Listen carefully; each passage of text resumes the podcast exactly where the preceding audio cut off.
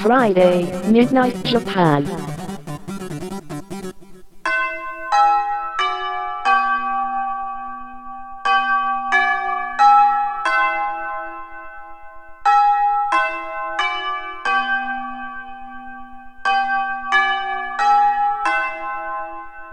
玉川女子大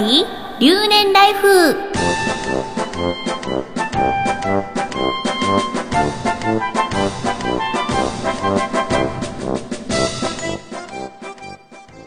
皆さんこんばんは。玉川女子大学2年生椎名祐希です。この番組は玉川女子大キャンパスライフのスピンオフ番組です。本編と合わせてお楽しみください。パーソナリティは椎名祐希と川内茜が毎週交代で担当します。楽しくフリーダムな留年ライフを送っていきましょう。はい。というわけで始まりました。玉川女子大留年ライフ第25回目ということで、すごいですね。なんか祝って感じがします。別に折り返し点とかじゃないんですけど、あと75回やったら100回ってことでしょ？なんかこう100回、あ、100回じゃなくていいな。50回目ぐらいで、なんか記念やりたいですね。やりたい。まあでもそれ考えたらね、あの、私たちは何年留年をするんだっていう話になってきちゃうんですけど、でもまあね、ね結構、ね、あんまりね、続かないと思ってたの、留年ライフ。でもまあ無事にね、こう続いてきてるので、嬉しいなぁなんて思います。そういえば先々週の放送では、あの、うっかりですね、まあ、あの、綺麗にね、編集していただいてたんですけど、あの、うちのね、お家のね、周りの環境のせいで、虫の声が入っちゃったんですよ。秋の虫がなん、なんつうの、こう、倫理に言うような声が入ってしまって、で、それでなんか、なんかこう、夏の終わりをね、秋の訪れを感じるような放送だったんですけど、まあ、今週も、そうだな、ちょっとなんかこう、近況とかも交えつつですね、ちょっとまあ、あの、最近気づいたこととかを、自分がちょっと、うんって思ったことを話していきたいなと思います。はい。えー、まずまあね、近況は、私はね、相変わらずですね、ライブにも出ずに、ひどいですよね。こう、ミュージシャンなのにライブをしないっていうね。なんかもう、しないで、ひたすら音楽を書いてます。っていうのは、まあ、自分の曲ももちろんなんですけど、あの、人に、あの、本当いろんな方に提供させていただく曲とか、うん、あとはなんかそのコンペとかあるんですよ、コンペが。この曲、こういう曲を書いてください。まあ、オーディションみたいなもんなんですけど、なんかそういうものに送ってみたりとか、するために、まあ、まあ、コツコツとね、あの、まあ、引きこもりとも言うんですけど、いろんなものを書いてます。うーん、なんか、そうだな、まあ、なんかちょっとまだ誰にあげるとか言えないんですけど、時期が来たら、もう絶対、なんか皆さんにも、その子たちを見てほしいし、なんか私ももちろんその人たちのライブにも行きたいし、ね、なんか、私さ、そういえばさ、もう9月だっていうのにさ、自分のバースデーライブをね、今年やるのかやらないのかすらまだ決めてないんですよ。でも、まあ、そのバースデーの時に、まあ、なんか、大々的じゃないけど、来年こういうことを展開しますっていうのをバンって言いたいんですよ。今年いろんなことやってるので。皆さんの前に出ないだけで。だからなんか、なんかそれまでに、こう、ちゃんと形にしておきたいです。なので、ちょっとバースデーをちょっと今、現状をちょっとやるかやらないかわからないんですけど、まあできたらやりたいんで、あの、ライブじゃなくても、何かしらなんかこう、皆さんにこうお伝えできる場を作りたいと思ってますので、ね、楽しみに待っていてください。あの、ネサマンとね、ずっとね、ここ2年ぐらいバースデーライブやってきたからね、ちょっと、ネサマともね、ちゃんと話す。最近なんか、あの、玉城以外で、ネサマもね、なかなか会えなくなっちゃったからね、お互いちょっとね、忙しくなっちゃってね、ネサマもバンドやったりとかしてるから、ちょっとそれがね、寂しくて、うん、なんか寂しいからちょっと、今からネサマにメールするわ。ネサマ寂しいってメールするね。はい。えー、あと、なんだろう。何してるかな？まあ、曲も書いて、あとはね、あと何する？何をしてるかな？えー、なんか、そうですね。あと、私、ちょっと外に出てる。おかしいね、おかしいな。なんだろう。えっ、と、まあ、引きこもりってさっき言ったんですけど、意外と外にも出ていて、昼間、昼間ね、ちゃんと外行くようになったのよ。私は夜型人間じゃなくなったの。ちゃんと規則正しい生活をするって、この番組でも言って、なので、ちょっと朝早く起きて、ちょっとお散歩とかして、お仕事をして、っていうことを知れるの。本当に。それで、ちょっとね、最近ね、私のお友達がね、いっぱい自分のお店を持つっていうすごいことをね、してるんですよ。で、それで、ちょっとそういう、この、まあ音楽バーだったりとか、あとなんかね、中華の、ヤムチャってあるじゃないですか。中国の人が、こう、お茶と一緒に、なんかこう、天津を楽しむんですよ。まあ、ヤム茶。あの、飲むお茶って書いて。で、それでまあ、中国茶と、そのヤム茶を出すようなお店を作ったんですよ。別々の人よ。音楽バーと、その中華の人ね。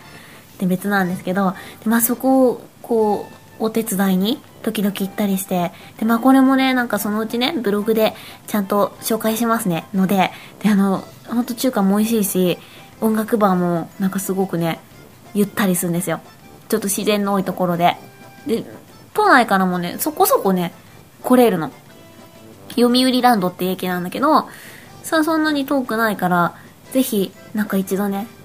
来ていただきたいなーなんて思います。ちゃんと、それもね、ブログで告知するね。なんか言えないことばっかりで本当に申し訳ない感じなんですけど。あとね、あとね、そう、で、まあまあ今週気づいたことなんですけど、あの、まあ夏だじゃないですか。で、まだまだね、9月になったとはいえ、暑いわけですよ。みんなまだだってまだ半袖着てるでしょ？それで、なんか、この間電車に乗ってたんです。で、私、なんかねさまはさ、すごいさ、あるじゃない？ストライクゾーンが。で、こう、いろんなね、こう想像したりさ、妄想したりさ、してこう楽しむわけですよ。私って、どちらかと言ったら、なんかこう、馬にしか興味がない人だったから、あんまりこう、人のストライクゾーンっていうのがなかったの。わからなかったんだけど、でも、強いて言うならばよ。強いて言うならば、私は、薄毛が好きなんですよ。あの、薄毛？薄毛でいいんだよね。その、ああの、髪の毛がちょっと薄い人のことを丁寧に言ったら、薄毛でいいよね。ハゲではない。ハゲ、ああ、もういいや。もうハゲを丁寧で言ったら薄毛の人でいいんですよね。その薄毛の人が、私は実は小さい頃から好きなんですよ。その、そうですね、わずか8歳ぐらいで、薄毛のセクシーさというか、ワイルドさを悟った子供でして、なんかもう街を歩いていても、その、綺麗な、綺麗に薄い人をね、常に探してて、で、特に私はフロントタイプが好きなんですけど、あの、ニコラス・ケイジさんみたいな、志村けんさんみたいな、ちょっと、なんかこう、シュッとした感じの、顔立ちがね、シューッとした感じで、あの、ちょっとおでこの広いタイプの人が、すごい好きだなって気づいたんですよ。まあ、ここれ、これは本当にね、昔からのね、思考よ。で、最近、最近、さらに新たに、私の中のこう、フェチズムが、うんめきめきと、こう、頭角を表してきたんですけど、それがね、うーん、まあ、まあ、毛つながりなんですよ。私はなんだかんだ最終的には毛が好きだっていうことに、男の人は毛だっていうことが分かったんですけど、あの、腕毛がね、すごい好きになったの。ってことに気づいたの。全然今まで、そんなもん、そんなところを見なかったんですけど、ある日ですね、私は電車に乗ってたんですよ。昼間。で、いつも土曜日は FM のレインボータウン FM さんっていうところで公開収録のラジオをやってるんですけど、それでその土曜日だけは必ず昼間に電車に乗るわけですよ。一週間の中で。それで、ある日、その、えー、まあ男の人でですね、あの、すごく綺麗な感じのサラリーマンの方がいらっしゃって、で、それで、まあ、ちょっともう、どちらかというとワイルドとかいうよりは、あんまり私が興味がない感じの装飾系っていうんですか、すごくほんと中性的な感じの、爽やかな感じの人だったんですけど、なんか、その人の、その人がまあ、ちょっとまあ、色も白くて、どちらかというとやっぱ細身な感じの腕をしてるわけですよ。がっしりじゃなくて。で、その、なんか、うーん、爽やかな腕に、うっすらとですね、あの、黒いオーラがまとわれてたんですよ。もじゃもじゃじゃなくて、本当にさーっとこう、表面を撫でるような感じの腕毛がですね、ありまして、で私なんかそれを、その、その手がこう、つり革を、に捕まってるわけですよ。で私はちょっと隣でそっとそっと、その腕を見てしまったんですよ。そしたら、なんか、キュンとしてしまいまして、不思議じゃないですかだって顔も見えないんですよ。私は彼の手しか見てないんですけど、そのなんか腕毛が、腕毛が、あ、どうしよう、もうちょっともう言ってる方がおかしくなってきた。うん、その、筆毛をすごく好きになってしまったんですよ。で、まあ最終的になんか、あの、その方の顔も見れずに、その電車を降りてしまったんですけど、でもその時に帰って、あの、私と同じような思考の人が、こういるもんかと、インターネットでね、ちょっと不安になっちゃったんです。なんかもう、ものすごい少数派だったらどうしようとか、どちらかというと、こう世の中の女性のほとんどの人はあんまり毛深いとか、好きではないと思うんですよ。私多分それが少数派だっていうのも分かってるし、まあ、常にいつもマイノリティなので、分かってたんですけど、で、なんかまあ帰ってね、とりあえず腕毛フェチってこう、インターネットでググってみたんです。で、調べてみて、でもなんか、それが、あんまりやっぱ男の人の腕毛フェチっていうのがいないんです。またこう、まあ、マイノリティな感じになっちゃったんですけど、こう、女性の腕毛が好きっていう感じのフェチの人のがいっぱい出てきちゃって、私はなんかそんなんじゃなくて、本当になんかこう、男の人の腕毛が好きだなってこう思ったんです。でも髪の毛はない方がいいっていう、ものすごいひたすら矛盾してる、このフェチズムを、ちょっと今どうしたらいいかわからなくて、こう、こううまく消化ができないんですよ。なので、うーん、ちょっとこのモヤモヤを分かってくれる人がいたら、ぜひお便りが欲しいです。もう男の人でもいいですよ。こうなんかその、毛について、ものすごく真剣に語り合いたい、私は。うん、うん、うん、うん。多分、なんか、ねさまに言ったら、多分、ねさまは、分かってくれるかなどうなんだろう。私は、こう、毛はアートだと思うんですけれど、でも、まあ、無駄毛っていうぐらいだから、無駄なんだろうね、きっと。難しい。ちょっと、これもねさまに話してみよう。後でちょっと、ちょっと毛のことも追加してメールに書きます、私は。はい。あー、なんかね、まあ、人絵にね、きっとなんかフェチズムというのはいっぱいあると思うんですけど、うーん、なんか腕毛はちょっと初だわ。こう自分で気づいちゃったことにもちょっとショックだし、周りにもいないし、怖いななんかどんどんこうやってね、フェチはね、開発されていくんでしょうね。うん。はい。なんか、あとね、なんか、乙女チックシミュレーションっていうのを始めたんです。女子力を、こう、上げるために何かしなきゃなって思って、やっぱ夏ってこういろいろ怠っちゃったりとかするんですよ。しちゃうから、これはいかんなと思いまして、こう寝る前にですね、30分ぐらい、あの、理想の恋愛シミュレーションみたいなことを、ものすごく考えるようにしました。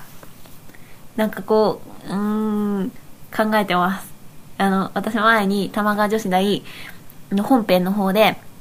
昔、こう、架空の人と一人で交換日記をしてたっていう話をしたんですけど、まあちょっとまあそれに近い感じで、あの、まあ、彼のセリフとか、そのシチュエーションとかも、まあ、全部自分で考えてるからすごい虚しいんだけど、なんかそういうことをね、理想のデートとかするんですよ。夜景を見ながらとか、なんかこう、ちょっと、うん、もう恥ずかしいからやめよ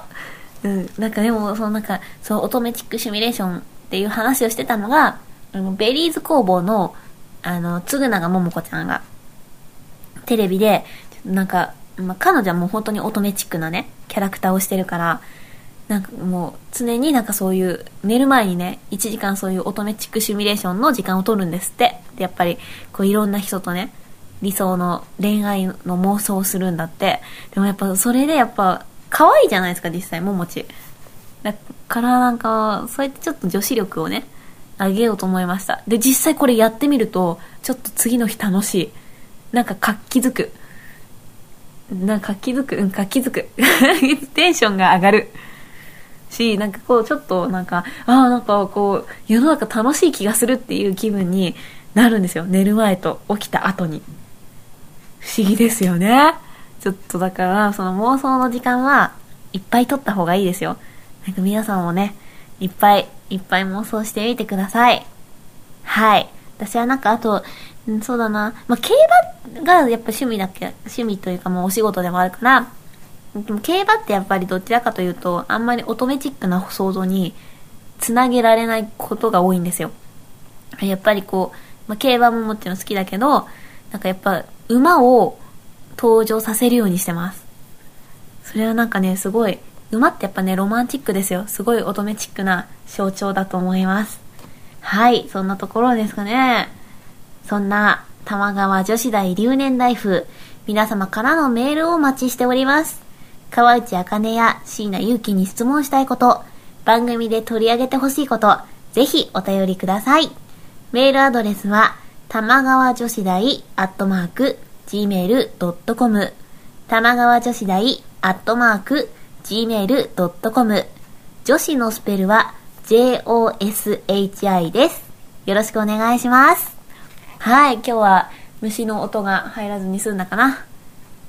済んだかなうん、多分済んでると思います。まあね、またこ